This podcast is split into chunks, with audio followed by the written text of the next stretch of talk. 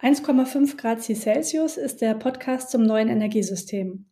Hier geht es um die Energiezukunft und darum, die Klimaerwärmung auf 1,5 Grad Celsius zu begrenzen. In den ersten Folgen in 2021 ging es um das Forschungs- und Demonstrationsprojekt C-Cells, bei dem über 300 Menschen gemeinsam eine Blaupause entwickelt haben, um zu zeigen, wie sich die Energiewende neu organisieren muss. Seit 2022 thematisiert der Podcast Erkenntnisse und Einflüsse aus der C-Cells-Zeit, die heute auch weiterhin relevant bleiben. Hierfür spreche ich sowohl mit ehemaligen Beteiligten des Projektes und frage nach, was aus den Projekten geworden ist, Außerdem sind weitere Akteure aus der Wirtschaft und Wissenschaft zu Gast, die über ihren Beitrag zur Energiewende und Lösungen für die Klimakrise sprechen. Mein Name ist Melanie Peschel. Bei C-Cells habe ich mit wunderbaren KollegInnen die Information und Partizipation gestaltet und seit Projektende mit diesem Podcast hier weitergemacht, um den Wissensaustausch zu fördern und Erfahrungen zu teilen.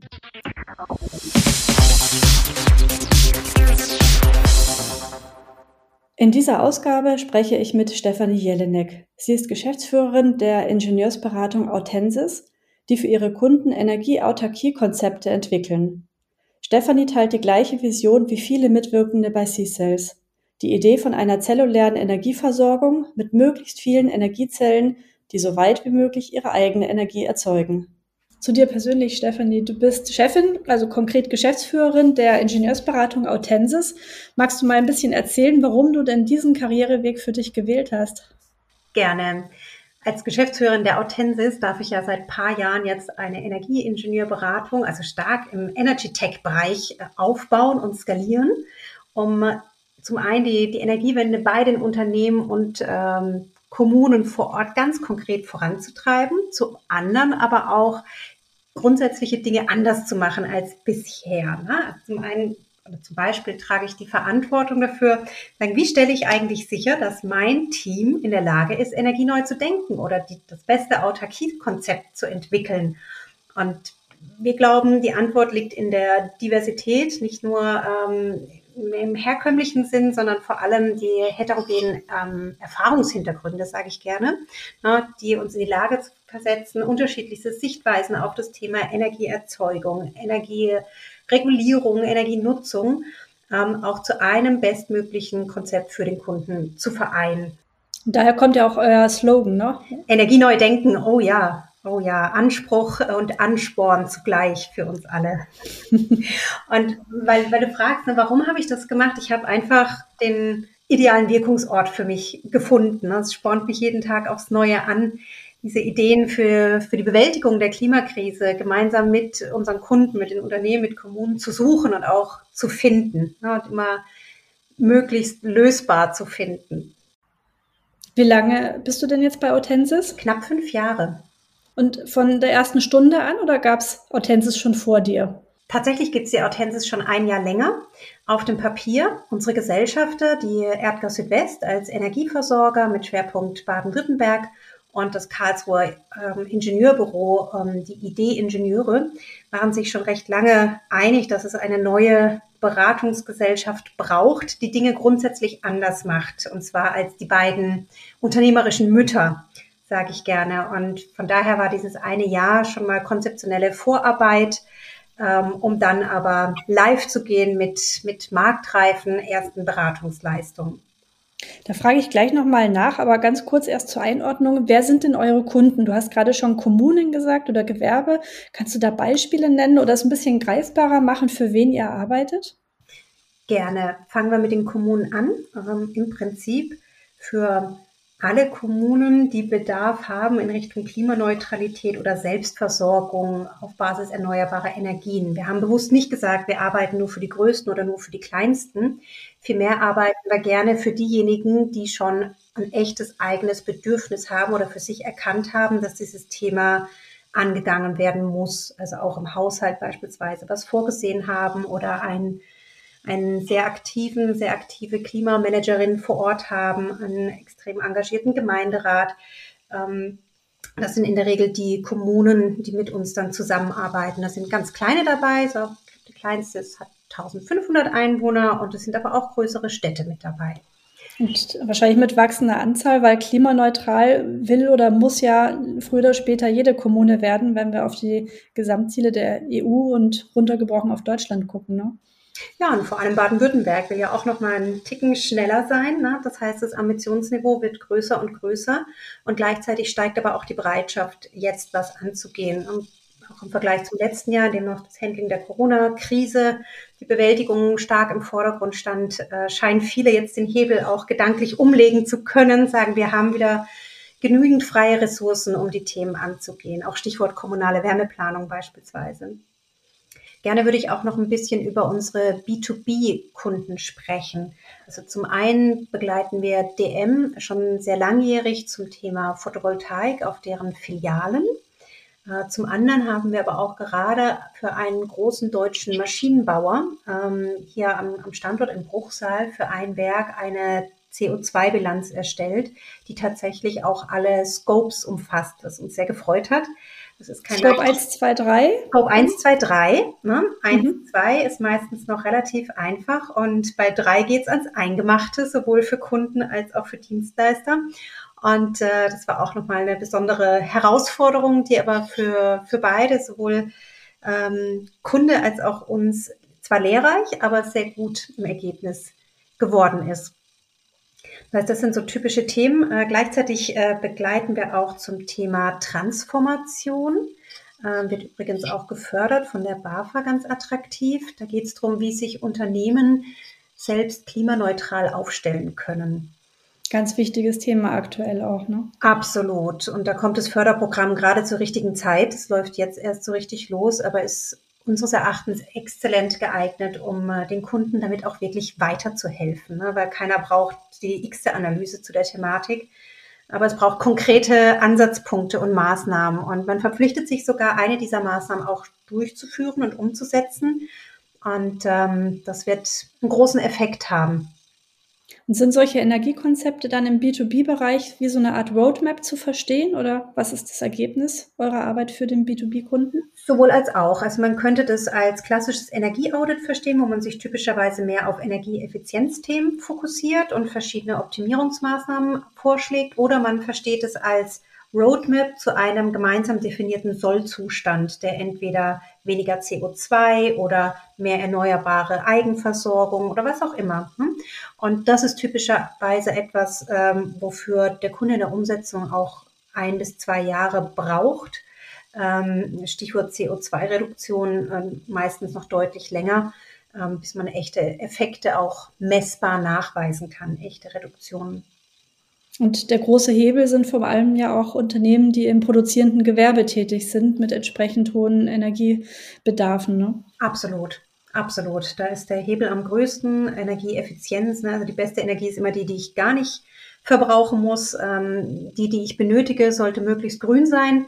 Und am Ende ähm, sollten die Produkte, was auch immer sie sein werden, so CO2-neutral wie möglich entstanden sein ja, egal wann, es muss auf jeden Fall eine ganze Menge passieren und Energie muss neu gedacht werden. Euer Slogan ist ja wirklich Ansporn und Motivation zugleich.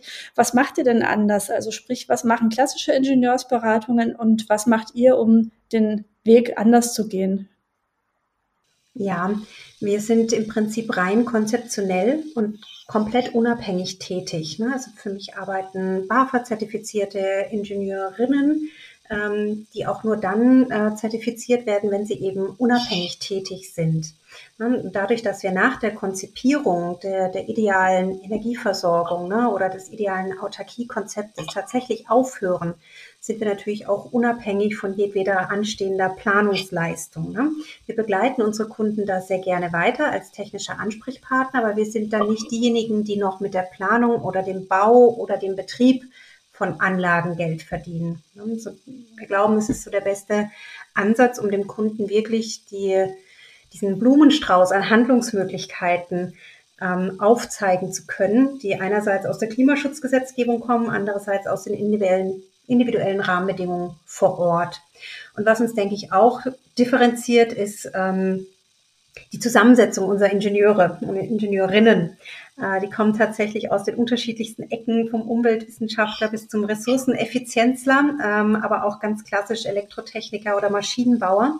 Und diese Kombination und Vielfalt an Hintergründen ähm, weicht meistens deutlich von klassischen Ingenieurbüros ab. Mhm. Und die persönliche Überzeugung. Ne? und ihr seid ein junges Team, genau, das sollte man ja auch dazu sagen. Ne? Tatsächlich. Und trotzdem ähm, haben wir schon einiges an, an Berufsjahren, an Erfahrungen ne, unterschiedlichster Ausprägung. Ja.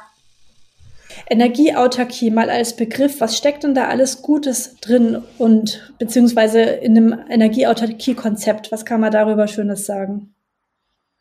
Also bislang ähm, vor dem Angriffskrieg war das Thema Energieautarkie natürlich noch ein bisschen anders belegt. Ne? Da war das eher rein die Selbstversorgung, so wie man es vielleicht auch im Lebensmittelkontext kennt. Ne? Alles, was ich zu Hause in meinem Garten anbaue, wandert direkt auf meinen Teller. Ich weiß, wo es herkommt. Ich habe beim Wachsen zugesehen. Der eine Aspekt ist tatsächlich die Nähe zu der Eigenerzeugung. Ne? Und dieses, ich habe so viel Energieerzeugung, wie ich tatsächlich auch nur benötige. Nicht mehr, nicht weniger. Ähm, ich kann das ganz gut steuern und ich habe meistens die Anlagen in direkter Sichtweite. Ne? Jetzt durch die Ukraine-Krise, den Ukraine-Krieg hat das Thema Energieversorgung natürlich nochmal eine ganz andere Bedeutung ähm, gewonnen. Wenn wir uns anschauen, welche Bezugsquellen wir auch selbst beeinflussen können, ähm, dann ist genau dieser Aspekt der, der räumlichen Nähe, aber auch der eigentumsrechtlichen Nähe und dem Zugriff auf die eigene Energieerzeugung deutlich mehr in den Fokus gerückt. Und ähm, ja, das ist einerseits was Gutes, andererseits ne, deutschlandweit werden wir nicht von heute auf morgen uns autark mit Erneuerbaren versorgen können, aber der Gedanke ist sicherlich der richtige. Können wir mal auf ein beispielhaftes Kundenprojekt näher drauf gucken, über das du ein bisschen was erzählen kannst? Gerne. Das wäre jetzt auch wieder äh, eine Kommune, sogar vor den Toren äh, Karlsruhe, die schon 2019 äh, an uns herantrat und sagt, Mensch, wir würden gerne alle kommunale Energie, die es eben so braucht, ne, also die Versorgung von Rathaus, Kindergarten, aber auch Bauhof, alle kommunalen Liegenschaften mit erneuerbaren Energien selbst versorgen. Nicht den gesamten Strombedarf jetzt in dem Fall für die Kommune, für alle Bürger, sondern nur der kommunale Aspekt. Wobei dieses nur auch schon ganz schön viel ist. Wir haben da nämlich gemeinsam in, in, unserem, in unserer Roadmap in die Energieautarkie, wie wir es genannt haben, analysiert, welche Erzeugung gibt es denn schon vor Ort und ist in kommunaler Hand. Stichwort vor allem PV-Anlagen auf kommunalen Dächern. Und wie viel bräuchte es denn ja, das kam raus. Schon damals war die Kommune zu 30 Prozent rechnerisch stromautark. Mhm. Wir reden nur von Strom an der Stelle, nicht von Wärme. Und es geht auch nur um die äh, bilanzielle, also rechnerische Selbstversorgung. Und gemeinsam ähm, mit der Kommune, mit einer sehr agilen und rührigen Taskforce, äh, haben wir gemeinsam äh, erarbeitet, wo müsste denn, also wo entwickelt sich der Strombedarf aller kommunalen Liegenschaften und Tätigkeiten denn hin? Und mit welchen erneuerbaren Energien können wir diesen Strombedarf vor Ort decken? Und alle dachten immer vor allem an das Thema Photovoltaik auf Dächern, auf Freiflächen. Damit hätten wir aber unser 100%-Ziel nicht erreichen können. Ähm, es braucht tatsächlich auch eine Kleinwindanlage. Das 100%-Ziel, darüber hast du noch nichts gesagt, ist nochmal was? Ah, das 100-Prozent-Ziel ist tatsächlich die hundertprozentige Eigenversorgung von kommunalen Liegenschaften und kommunalem Stromverdarf mit erneuerbaren Energien. Mhm, in Karlsruhe. In dieser Gemeinde, auf der Gemarkung. Und ähm, mhm. also die möchten rechnerisch 100 Prozent autark sein. Nicht mhm. physisch. Ne? Wir reden nicht von großen Stromspeichern, Batterien, sondern rein um das Rechnerische. Man möchte am Ende des Jahres einmal einen dicken Strich machen, sagen, das war der kommunale Energie- oder Stromverbrauch ähm, und dagegen halten, das haben wir dieses Jahr tatsächlich erzeugt. Na, jetzt kann man einwenden, ist vielleicht gar keine richtige Autarkie. Doch, ne? das ist der erste Schritt in die Bilanzielle, um mal zu gucken, wie weit ist es denn auch möglich, so eine ganze Kommune, ne, die jetzt auch nicht so, so klein ist. Mhm. Was braucht es da? Ne? Und aktuell werden gerade 13 PV-Anlagen schon installiert und abgeprüft, ob am Klärwerk oder am Wasserwerk der beste Standort für das Kleinwindrad wäre. Was ist denn euer Anspruch bei Autensis, um an der Energiewende in Deutschland teilzuhaben? Du hast es in Bezug auf die Kundenprojekte ja schon erzählt. Ähm, ihr äh, entwickelt Energieautarkie-Konzepte. Was erhofft ihr euch denn so als Vision oder was ist eure Mission, mit dem ihr einen Beitrag leisten wollt? Wir glauben schon immer, dass grüne Energie, egal ob Strom oder Wärme, wirklich durch alle sicher und selbstbestimmt nutzbar sein sollte und auch könnte. Ähm, und die Mission, auf der wir uns seit äh, knapp fünf Jahren befinden, ist tatsächlich gemeinsam mit dem Kunden herauszufinden, was für sie der richtige Weg dorthin ist. Ne? Wie kann ich eine Energieversorgung vor Ort beim Kunden gestalten, die sowohl wirtschaftlich als auch nachhaltig genug ist. Stichwort Dilemma.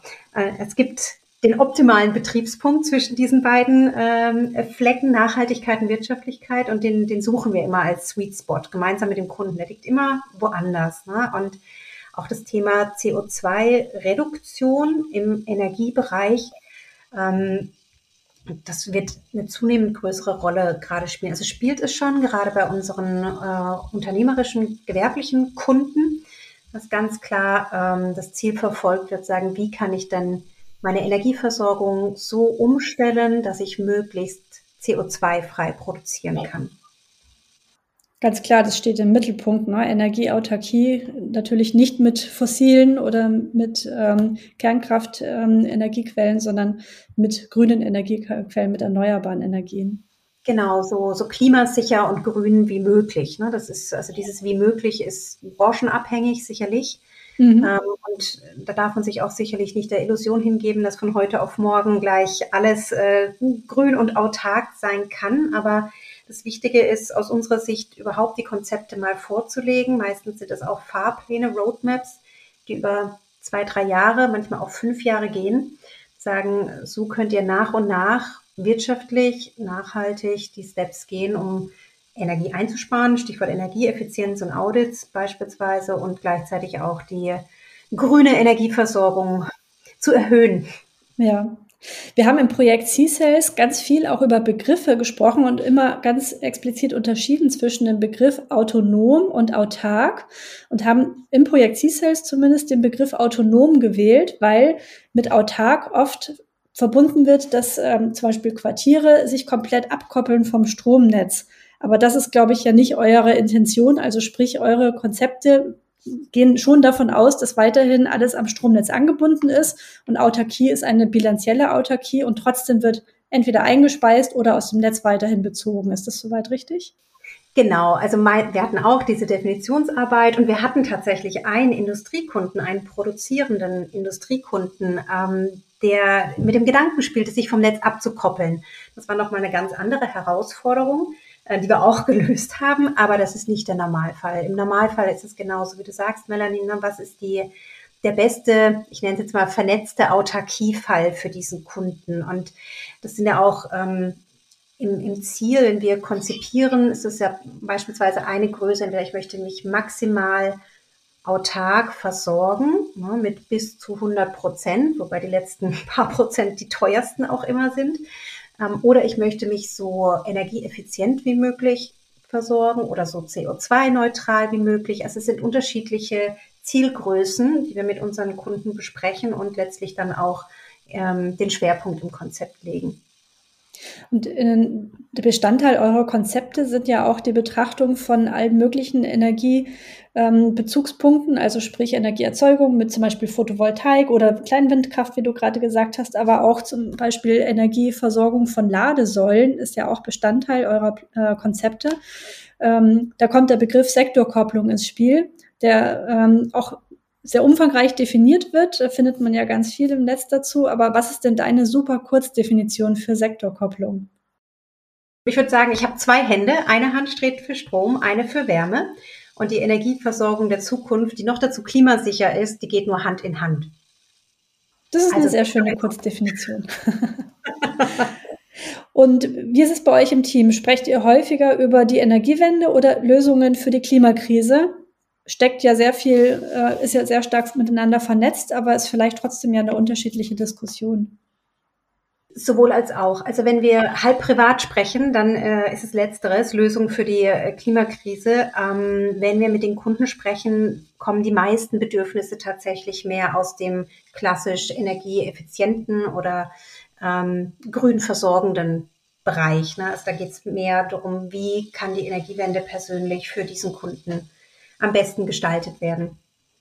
Ja, vielen Dank, Steffi. Dank für die Einblicke in die Autensis und in eure Ingenieursberatungsleistungen und vor allem in eure Ingenieurinnenberatungsleistungen. Ihr seid ja ein echtes ähm, Team mit vielen, vielen Frauen an Bord, mehr als anderswo. Und das finde ich ganz besonders bemerkenswert bei euch. Absolut, das macht auch so Spaß und auch äh, wir haben auch Kolleginnen mit internationalen Wurzeln. Das bereichert das Team ungemein. Herzlichen Dank, Melanie, dass ich da sein durfte.